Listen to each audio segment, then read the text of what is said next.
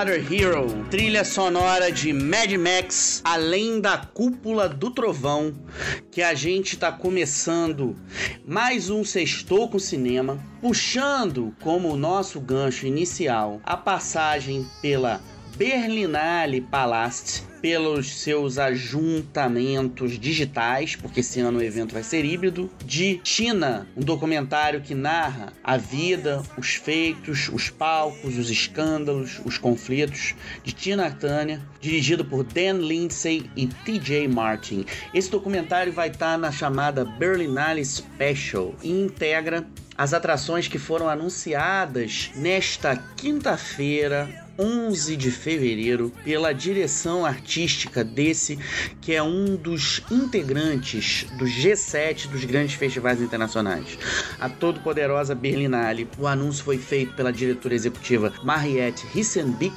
e pelo curador chamado diretor artístico Carlos Chatrian. Se vocês tiverem dúvida do que é o G7 dos festivais, eu conto aqui com vocês, vocês contam comigo. A gente está falando de Rotterdam, Berlim, Cannes, Locarno, Veneza, Toronto e San Sebastián. Esses sete são historicamente os festivais mais importantes do cinema. Muita gente me pergunta, mas e Sundance, que rolou ainda há pouco? Sundance é um grande festival, mas ainda é um festival muito demarcado para a chamada produção independente americana e é um festival que costuma ter uma reverberação que depende muito mais das apostas futuras das distribuidoras, até de alguns exibidores e agora das plataformas digitais nos filmes, do que no próprio evento em si o evento nunca teve muita badalação, até porque não é um evento barato para se ir cobrir. A gente está falando de Park City, Utah, onde tem um custo imenso, então não é dos mais fáceis, mas a gente não precisa, não pode esquecer que agora, no páreo, inclusive do Globo de Ouro, do SEG, né, do Screen Actors Guild e futuramente do Oscar, está o Minari, um longa-metragem que venceu o Sundance em 2020 e conta a história de uma família coreana nos Estados Unidos a partir das vivências do seu próprio realizador. Mas o nosso papo hoje aqui não é Globo de Ouro, quer dizer, talvez seja mais pra frente a gente fale um pouquinho, assim como do Oscar, é impossível não falar dele, a expectativa ele tá aí já quicando para acontecer no dia 25 de abril, mas já tá todo a prévia acontecendo, mas o nosso papo hoje é sobre a Berlinale. Primeiro, é importante lembrar que a Berlinale historicamente é uma casa para o Brasil. O Brasil sempre teve espaço aberto a se contar, por exemplo, a participação de Sim a Moça, de Tom Paine por lá, sendo vitorioso, né? Tendo sido premiado. Então a Berlinale sempre acolheu filmes brasileiros das mais variadas naturezas, como por, desde um curta documental experimental como Ilha das Flores, que saiu de lá premiado em 1990, até Tropa de Elite, que ganhou o Urso Dourado em 2008. Sim, a moça venceu um prêmio especial do Senado de Berlim confiada a Tom Paine em 1954. Esse mesmo filme ganhou o Leão de Bronze em Veneza em 53, que vale a pena a gente lembrar de Eliane Lage e Anselmo Duarte. Mas a gente quer falar dos, das novidades e do Brasil na Berlinale esse ano. Acho que só pra gente não ficar aqui num silêncio no nosso cuspigis, vamos colocar Felipe Sardi para tocar. Ele é autor da trilha sonora que a gente vai colocar aqui agora de Dois Homens contra uma Cidade de 1973. Vê se vocês lembram. Colocar bem pro fundo aqui do nosso papo. Só um pouquinho.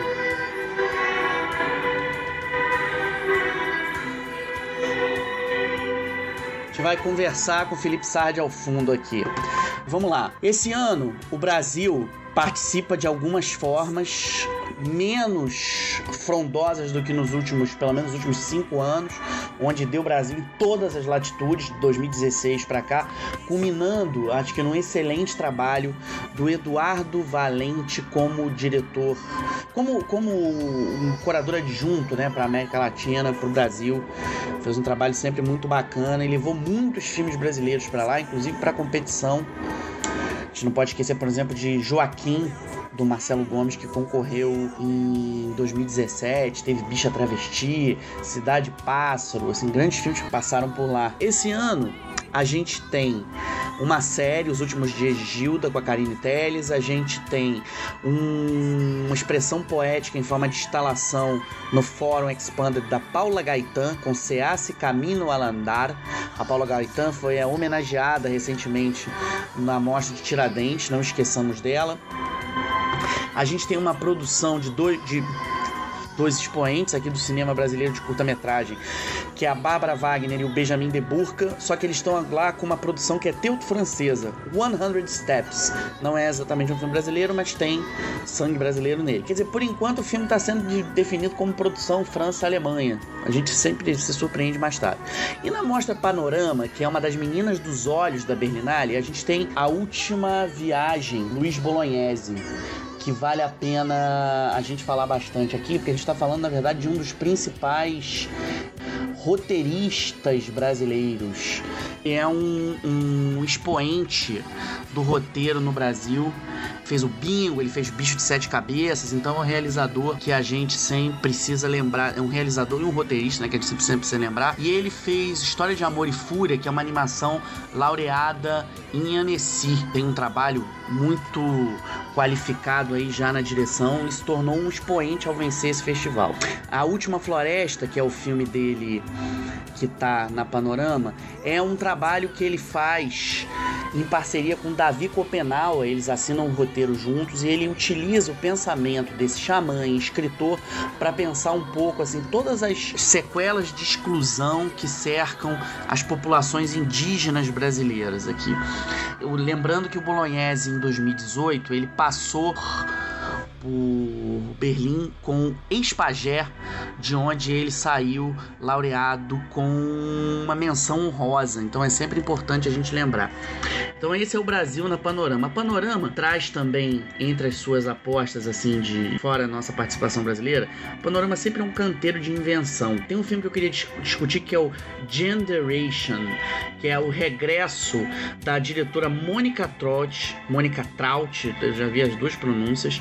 Ela é uma pesquisadora da condição feminina a partir da homoafetividade, ela deu voz a gerações de lésbicas e ela trabalha agora com faz uma discussão sobre transgênero.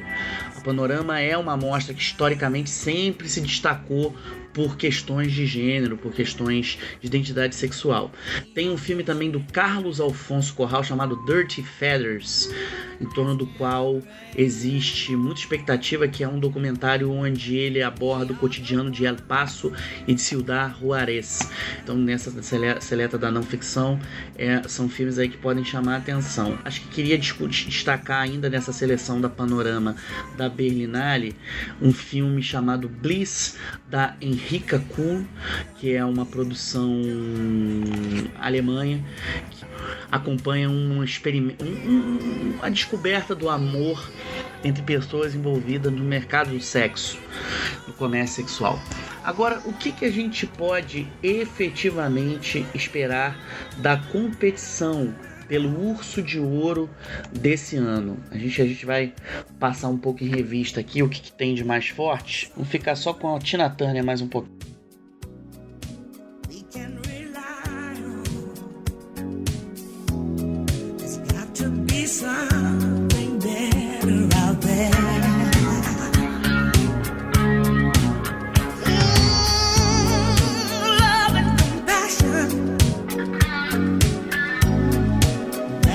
pouco. A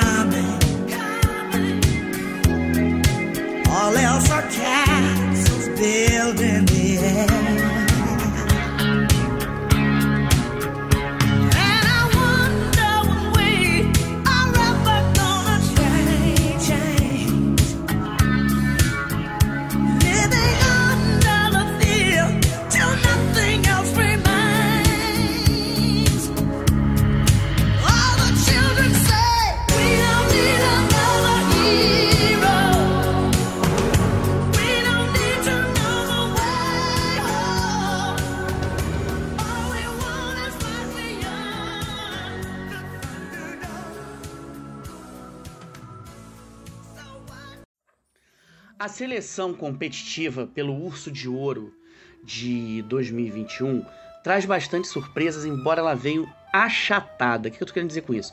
Em geral, Berlim costuma ter uma média de 19 concorrentes. Já teve ano com 21, já teve ano com 20 e teve ano com 18. O que aconteceu é que durante muitos anos é, o festival ficou sob a égide da curadoria do Dieter Koslik. Ele era o diretor artístico que conduziu durante anos o festival, cerca de 20 anos. Ano passado mudou a realização, é, o Chatrian assumiu, veio os Locarno, assumiu a direção artística e manteve, inclusive, brasileiro pra caramba. Foi um, foi um ano maravilhoso para a América Latina. Tinha argentino concorrendo, enfim. E ganhou não há mal algum do Irã. Esse ano, ele tem uma seleção muito curta, são 15, quer dizer, veio menor. E ele mesmo falou assim, veio menor, mas veio muito potente. E de uma certa maneira, o que ele está tentando mostrar pra gente é que apesar do impacto da pandemia, o festival continua poderoso. Eu quando estava falando lá atrás que ele mudou o cronograma, não expliquei para vocês. Assim, é, é, falei que tradicionalmente acontece em fevereiro, mas é o seguinte, o, esse ano eles mudaram da seguinte maneira, ele vai ser dividido em duas fases. A primeira fase vai ser em março, e a segunda fase vai ser em junho, de 9 a 20 de junho, onde a gente vai efetivamente ter uma competição, ver os filmes em competição. O que, que vai concorrer efetivamente esse ano? Assim, a gente tem algumas promessas. Entre elas, entre elas, o fato de que o Daniel Bru, ator que foi o Barão Zemo do, do Capitão América Guerra Civil, que fez Adeus Lane, né, um, ator muito consagrado pelo trabalho dele lá atrás, em 2003 com Adeus Lane, ele está estreando como realizador.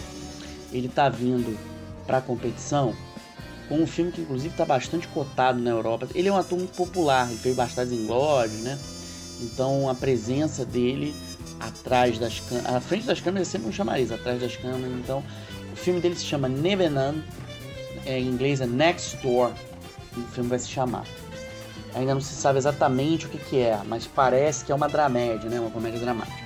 O filme mais badalado pelo anúncio de hoje é Petit Maman, é mamãezinha, que parece que vai se chamar aqui, da Celine Chamar. Celine Chamar fez Retrato de uma Jovem de Chamas.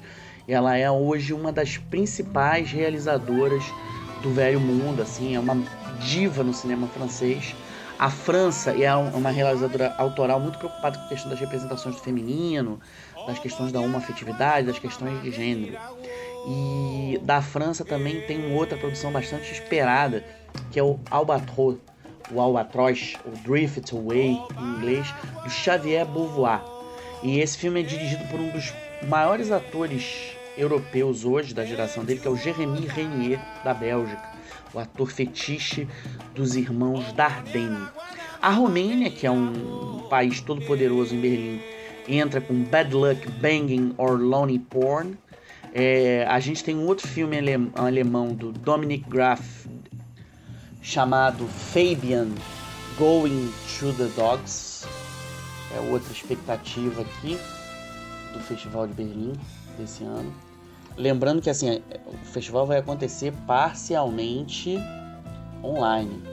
Então tem uma uma realização simultânea aqui. O Dominic Graff é um diretor, só lembrando de você, só lembrando para vocês aqui, ele é conhecido no Brasil por um filme chamado Vidas de um Gato. Chegou a ter um certo barulhinho e Duas Irmãs, Uma Paixão. É, e Um Amor Além do Muro também. Mas não é um cineasta dos mais top. Mas dentro do cinema alemão contemporâneo, efetivamente, ele é uma referência a ser bem lembrada sempre. Seguindo aqui o que a gente tem, Ballad of a White Skull, que é um filme que vem representando o Irã. O Japão entra com Wheel of Fortune Fantasy, Ryusuke Hamaguchi.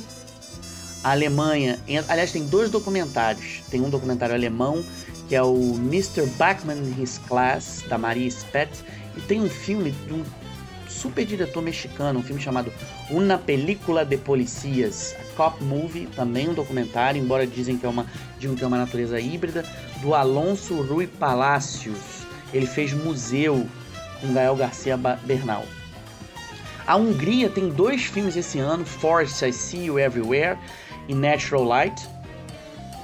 É uma expectativa, assim, a, a, Hungria já teve várias vitórias na Alemanha, Corpo e Alma, a Marta Mesaros ganhou prêmio lá com adoção décadas atrás, Belatá foi premiado lá com o Cavalo de Turim, Satan Tango passou lá também do Belatá. Tem uma coprodução Alemanha-Geórgia do Alexandre Koberidze, que é What Do We See When You Look at the Sky, que é outra promessa. Agora, acho que o Quindim de Ayada aqui, que vale muita gente, Memory Box, da Joana Had Thomas, Khalil Joerge, que é uma coprodução França-Líbano. Agora, o Quindim de Ayada dessa competição é o Hong Sang-soo, diretor sul-coreano que está voltando com Introduction. Por que voltando? Ele ganhou o prêmio de melhor direção do ano passado com A Woman Who Ran. Ele, sujeito, esse sujeito é, é onipresente nas competições de, dos grandes festivais internacionais. Principalmente de Berlim, de Cannes, já concorreu várias vezes, São Sebastião também, já foi premiado. E ele é um dos cineastas que tem uma das obras autorais assim mais coesas e mais prolíficas da contemporaneidade hoje no cinema. Assim, é um diretor que produz muito, ele produz um longa por ano. Todos os filmes dele são filmes em que as pessoas comem muito, bebem muito, falam muito, falam muito, falam muito e resolvem suas pendengas afetivas, sempre num esquema rizomático, assim, é um cinema muito matemático onde a vida brota de uma equação de troca, de, de provocação, de fala, é, num esquema de causa-efeito sempre. Fora da competição, eu já falei para vocês do Tina, que é a história da a, a, um documentário sobre a vida da Tina Turner. Um filme que tá. Um par de filmes que estão no Globo de Ouro que vão estar lá o Mauritano, The Mauritanian, do Kevin MacDonald, com a Judy Foster e o Tahar Rahim. É uma das grandes expectativas para o Globo de Ouro desse ano. É um filme que está se comprovando um potencial sucesso de bilheteria. E French Exit, de Azazel Jacobs, que traz a Michelle Pfeiffer no que muita gente acredita ser o melhor trabalho dela em anos. Cara, a, a, a, a gente falar de Michelle Pfeiffer é sempre uma um prazer. a gente está falando de uma das grandes atrizes e divas, acho que é do cinema pop dos anos 80 para cá, uma atriz que tem grandes filmes no currículo, Scarface, Feitiço de Áquila, é, Batman Retorno, enfim, fez o Mãe, né? Participou do Mãe. O Azazel Jacobs é um realizador de uma obra relativamente curta, mas potente. Ele dirigiu um filme maravilhoso em 2017 que nunca foi exibido no Brasil chamado The Lovers, Os Amantes. É maravilhoso esse filme. Com Deborah Winger e Tracy Letts vivendo um, um casal em separação que se reapaixona quando ele já tem amantes do outro lado da cama um do outro. Esse é um filme delicioso que vale muito a pena ser conferido. Enfim, Berlim tá aí, tá tentando fazer jus ao seu legado, à sua história. Lembrando que, por exemplo, Central do Brasil ganhou o Urso. Atrizes brasileiras importantes foram distintas lá com prêmios. O Que Horas Ela Volta ganhou um prêmio de público por lá. O Panorama ganhou um prêmio de público por lá. Enfim, é um festival que sempre olhou para os povos latino-americanos com bastante carinho, com bastante curiosidade e sem um exotismo. Na verdade, buscando quebrar os limites da alteridade e traçar um painel, acho que da contemporânea, das contemporaneidades do mundo. Eu falei de Berlim aqui, Marcela Cartacho foi premiado lá com um urso de prata em 1986 por A Hora da Estrela, que sempre lembrando lembrar da de Pacarrete. A dica do dia, Isso que vocês estão escutando é Paquito de Rivera, Panamérica Suite, do filme Cali 54 do Fernando Trueba. Mais um pouquinho aí. É um documentário sobre o jazz latino.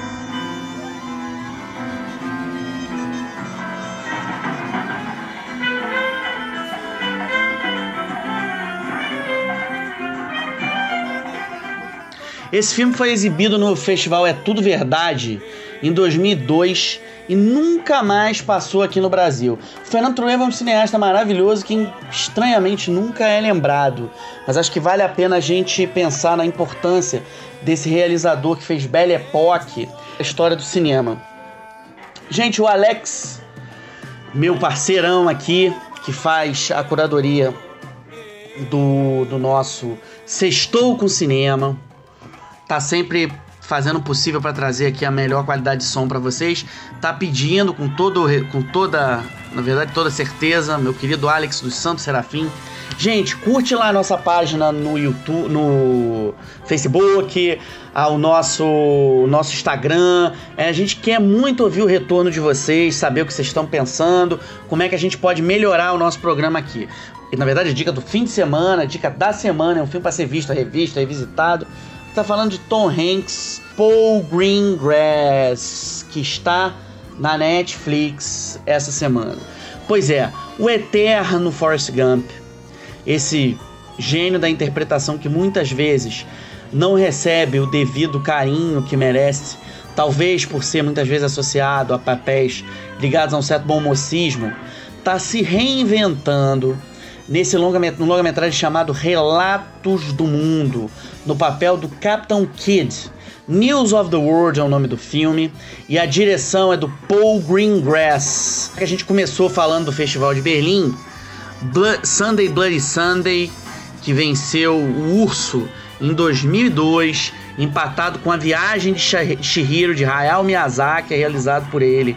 Esse, esse realizador inglês se tornou um marco assim do cinema mais comercial depois que foi dirigir a trilogia Born. Ele dirigiu vários filmes da, da série, dirigiu primeiro, na verdade chamei trilogia, mas na verdade é uma tetralogia com o Matt Damon, ele pegou os três finais, né? Tá na Supremacia Borne, ele tá no Ultimato Borne, que é uma obra-prima, no Jason Bourne, que é um filme pouco valorizado. E ele dirigiu junto com, e aliás está trabalhando numa adaptação do 1984 de George Orwell. Isso é muito poderoso e bem-vindo e adequado aos novos tempos. Ele fez com o Tom Hanks o Capitão Phillips em 2013, que foi uma grande sensação. O Relatos do Mundo que está sendo badalado nesse momento para várias premiações, acho que é importante a gente destacar que ele está no páreo, duplamente no páreo do Globo de Ouro. Ele está concorrendo à trilha sonora do James Newton Howard e ele está concorrendo ao prêmio de melhor atriz coadjuvante para Helena Zengel. O Screen Actors Guild que é o Prêmio Sindicato dos Atores, ele está concorrendo no conjunto de dublês. É um filme que tem bastante ação, é um bang bang, na verdade. É um bang bang doce. E a Helena Zengel também está tá, tá indicada e o trabalho dela é memorável, mas assim, a interpretação do, do Tom Hanks é irretocável. A, a Helena é uma atriz que nos foi apresentada em Transtorno Explosivo, um filme premiado no Festival de Berlim. E no Relatos do Mundo, ela é um, visivelmente uma imigrante europeia que viveu durante muito tempo entre os índios, foi recebeu uma nova educação, foi aculturar, os indígenas, perdão, a gente não pode usar a palavra, palavra politicamente incorreta aqui. Foi educada entre os indígenas, entre os, a população Kiowa. Eu peço desculpa a vocês, a gente vira e mexe, precisa sempre se policiar, eu acho que é importante a gente saber pedir desculpa. E ela vai encontrar um novo caminho para sua vida ao ser, ser ao cruzar os, o caminho de um veterano da Guerra Civil Americana, que é o Capitão Kidd, vivido esplendorosamente pelo Tom Hanks. Quem que é esse sujeito? Ele é um ex-militar que aposentou a farda e ele anda pelos Estados Unidos lendo de uma maneira encenada as notícias que ele coleta em jornais que dão conta das tais notícias do mundo. Então é como se ele encenasse reportagens. O que tem de mais bonito nesse filme é que ele é uma ode aos contadores de história. Ao mesmo tempo que ele narra um congraçamento entre culturas e uma história de pai e filha belíssima a partir da relação entre o Kid e a Johanna, que é a personagem da Helena. E é um bang bang que ele tem uma grande virtude, ele consegue dialogar com toda a grande tradição do faroeste, em especial Rastros de Ódio. É, é talvez o filme mais vívido de toda a temporada, toda essa Oscar Season 2021. É, e eu acho que ele traz a marca taquicárdica da ação, de uma edição rápida, que marcaram a carreira do que marcou a carreira do Paul Greengrass e tornou o Paul Greengrass um dos grandes realizadores da contemporaneidade. Então o filme está na Netflix, vale muito a pena vocês assistirem.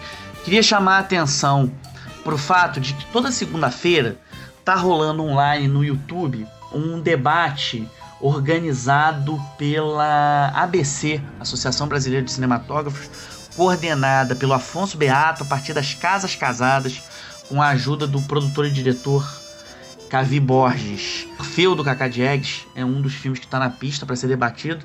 Semana passada vocês não conseguem ainda ver no YouTube na íntegra. O Copacabana Me Engana foi lindamente debatido pelo Antônio Carlos da Fontoura, pelo Carlos Mossif, pelo time de talentos aí. Queria chamar mais atenção para um detalhe para vocês. Deem uma fuçada urgente no Globoplay.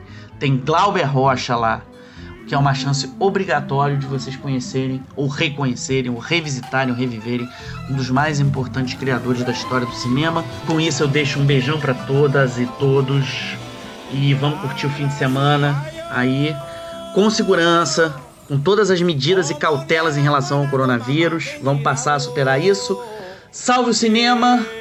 Um beijão aqui de Rodrigo Fonseca para vocês. Queria pedir para vocês acompanharem a minha cobertura diária do cinema no Estadão Pad Pop e no site C7 Cinema, o Cinema 7, lá de Portugal, onde eu deixo um grande beijo para Jorge Pereira, um dos principais críticos da Europa hoje. Gente, é isso. Beijo. Sextou com Cinema tá no Facebook, tá nas redes sociais todas, tá no Instagram. Salve fim de semana, tudo de bom para vocês. Beijo enorme, galera.